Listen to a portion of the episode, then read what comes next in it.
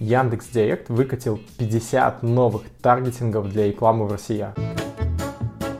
Новые таргетинги стали более узкими и они конкретизируют те таргетинги, которые были доступны ранее. Например, в таргетинге финансы появились разделы рассрочки, микрозаймы, кредиты на авто и так далее. В строительстве ремонт появились недавно переехали, планируют ремонт. В разделе бизнес появились э, владельцы малого, среднего бизнеса. В медицине клиники, стоматологии, аптеки и лекарства. И Яндекс планирует добавить еще 150 узких таргетингов.